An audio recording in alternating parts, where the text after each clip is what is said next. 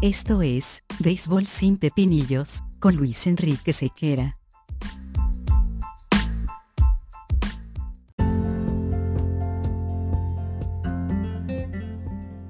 Béisbol sin Pepinillos es una presentación de Vatel. Despierta el sabor con Vatel.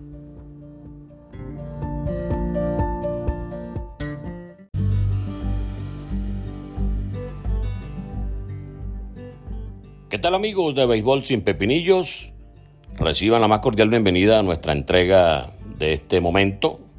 Agradeciendo como siempre su deferencia, hemos recibido mensajes, sobre todo en esta última semana he recibido mensajes de otras latitudes, muchos mensajes desde Chile.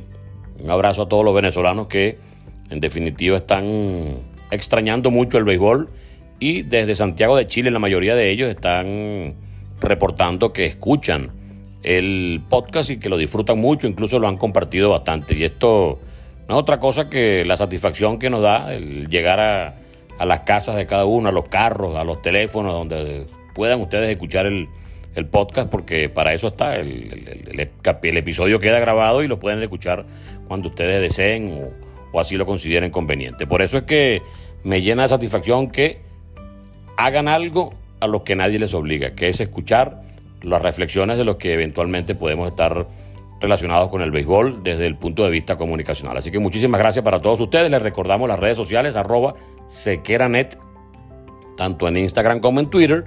También tenemos otras vías de comunicación, que es la vía eh, de TikTok a través de la cuenta arroba factor sequera. Allí tratamos de poner videos relacionados también con historias y todo aquello que tenga que ver con el béisbol, algún tipo de eh, video eh, particular que llame la atención, bueno, ahí lo tenemos también en una cuenta que poco a poco va creciendo, no tiene tantos seguidores como las otras, pero ya poco a poco esperemos que nos emparejemos en ese mundo también del TikTok, que va a un público bastante particular y que tiene una forma muy peculiar de, de comentar allí mismo en las redes sociales cada uno de los videos que se, que se cuelgan.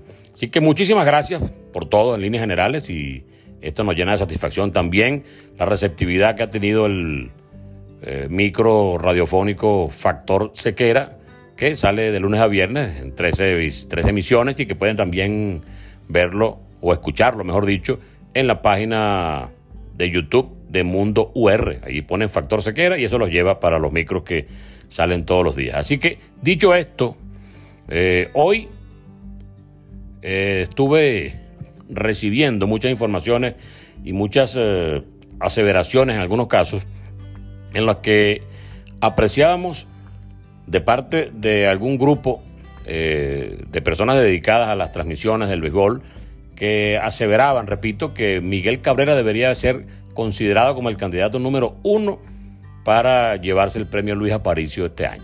Entonces yo, eh, si bien es cierto, soy un admirador profundo de Miguel Cabrera y he tratado de resaltar todas las bondades de la carrera de Miguel a lo largo de su, de, su desempeño como beisbolista, incluso desde que por primera vez lo vimos uniformado con los Tigres de Aragua y cuando pudo dar el jonrón, eh, aquel famosísimo entre Roger Clemens y todo lo que ha sido la carrera milagrosa, hermosa y coherente de Miguel Cabrera. Estamos hablando de que el premio Luis Aparicio es el que reconoce al mejor jugador venezolano de la temporada que recién acaba de finalizar. Entonces, termina la temporada, se emiten los votos relacionados con los numeritos de la temporada que, eh, que se termina y eso arroja al jugador quizá más valioso, de alguna forma, entre los venezolanos, que se lleva el premio Luis Aparicio, mismo que Cabrera se ha llevado ya en varias ocasiones. Probablemente Cabrera sea merecedor de una mención especial, muy especial por demás, por haber arribado a 500 cuadrangulares, por haber sido eh, eh, una, pieza importante en cuanto a, los embajadores venezolanos en el mundo de las grandes ligas, con su constancia, con su eh, capacidad bateadora y con todo lo que ha sido el aporte de Miguel al mundo de la pelota. Pero si nosotros nos remitimos a la temporada desde el punto de vista global, hay que resaltar sin duda alguna, desde mi punto de vista, lo que ha hecho Salvador Pérez. Está promediando 272 al día de hoy. Está con 34 cuadrangulares al día de hoy. Pudiera incluso llegar al ritmo que lleva, pudiera llegar a 40 honrones tiene 82 carreras empujadas al día de hoy. Y cuando hablamos del día de hoy, nos estamos refiriendo al día 25 de agosto del 2021, fecha en la cual estamos nosotros grabando este, este capítulo del podcast. Además tiene una base robada y un OPS 833. Y esto sin quitarle eh, ese, esa capacidad de ser uno de los mejores receptores en el mundo de las grandes ligas. Yadier Molina, sin duda alguna, que acaba de firmar por un año más para estar con San Luis en la temporada del 2022 y dijo que después de la temporada que viene se va a retirar porque ya el cuerpo no le responde como él quisiera para seguir jugando al nivel que él quisiera en el mundo de la pelota. Bueno, tú quitas a Yadier Molina y el mejor receptor sin duda alguna debe ser Salvador Pérez. En los highlights aparece Salvador Pérez haciendo outs impresionantes en primera, en segunda, en tercera. Eh, un jugador que piensa muy rápido y que ahora está teniendo una hermosísima temporada desde el punto de vista ofensivo, desde el punto de vista de la empujada, desde el punto de vista de los honrones, desde el punto de vista del promedio. O sea, está haciendo todo lo que merece un jugador para ser escogido por la prensa venezolana, que es la encargada de votar y elegir al jugador que se llevará el premio Luis Aparicio en esta campaña. Y ha hecho todos los méritos necesarios para que sea designado como el quizá el más destacado de la temporada. Entonces, ¿por qué eh, tratar de mezclar una cosa con la otra. La carrera de Cabrera no tiene comparación. Cabrera es un salón de la fama. El día que se retire pasan cinco años y el hombre entra. Cuidado si entra de manera unánime al salón de la fama.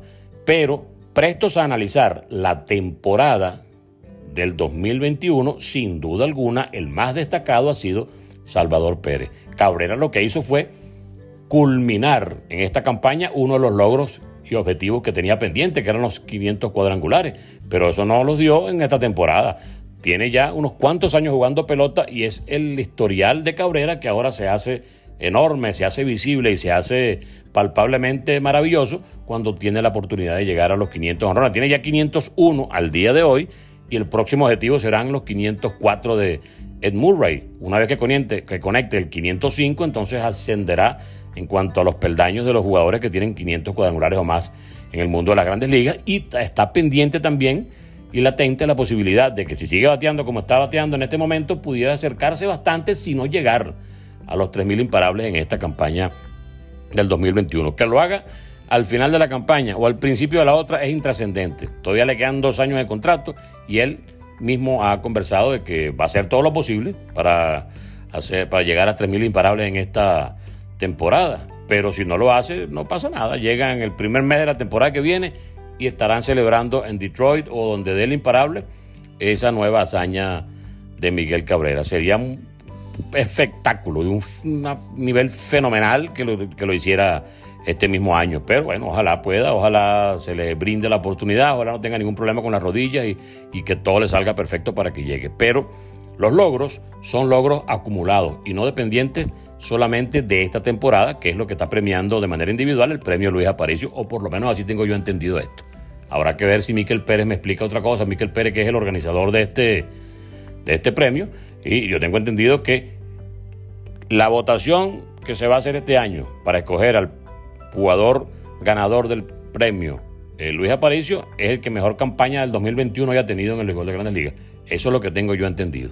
Entonces, sin duda alguna, comparando la temporada de Cabrera del 2021 con la de Salvador Pérez, con la del 2021, la lógica nos indica que más completa ha sido la campaña de Salvador que la de Miguel Cabrera, solo que la de Miguel está eh, barnizada por ese gran logro de los 500 honrones y pudiera estar quizá llegando a los 3.000 imparables. Una cosa no tiene nada que ver con la otra. La carrera de Cabrera, brillante, que va a terminar en Cooperstown seguro uno de los mejores bateadores de derecho de la historia. Ahí no hay nada que tenga que, que, vaya en detrimento de lo que ha sido la carrera de Cabrera. Pero me parece extraño que dentro de un círculo eh, que ya se ha constituido en algo significativamente eh, público, ha manifestado el hecho de que por el hecho de haber llegado Cabrera a los 500 honrones y estar muy cerca de los 3.000 hits, ya automáticamente deben entregarle el premio Luis Aparicio. Sería desvirtuar quizá la esencia del premio si tomamos en cuenta la trayectoria de toda una carrera y no la escogencia que se hace para que tenga el mejor año que haya terminado inmediatamente antes de la votación. Así pienso. ¿Usted cree que Miguel Cabrera debe ser eh, escogido como el jugador venezolano más destacado por el hecho de haber llegado este año a 500 honrones y probablemente llegue a 3.000 hits o va a estar bastante cerca? ¿O sencillamente se hace eco de lo que estoy diciendo con respecto a la campaña que está teniendo Salvador Pérez y la esencia del premio, que es premiar al que mejor desempeño haya tenido en la temporada inmediatamente anterior a la votación. Si es así, si está de acuerdo o no está de acuerdo, ya usted sabe, arroba sequeranet, tanto en Instagram como en Twitter. Estamos siempre a la orden para que usted se pueda comunicar con nosotros por cualquiera de los canales de los cuales estamos haciendo mención, bien sea TikTok en arroba factor sequera o las cuentas de Instagram o Twitter. Así que usted decide y usted al final tendrá su propio argumento. Así pienso yo, con mucho cariño para ambos jugadores y con todo el respeto que se merecen las carreras de cada uno de ellos. Un abrazo para todos, nos encontramos en una próxima entrega de Béisbol sin pepinillos.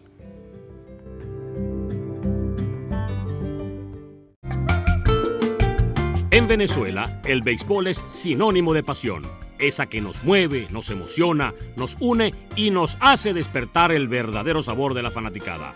Esta nueva temporada, mantente al bate con Vatel. Despierta el sabor de tu pasión, despierta el sabor con Vatel.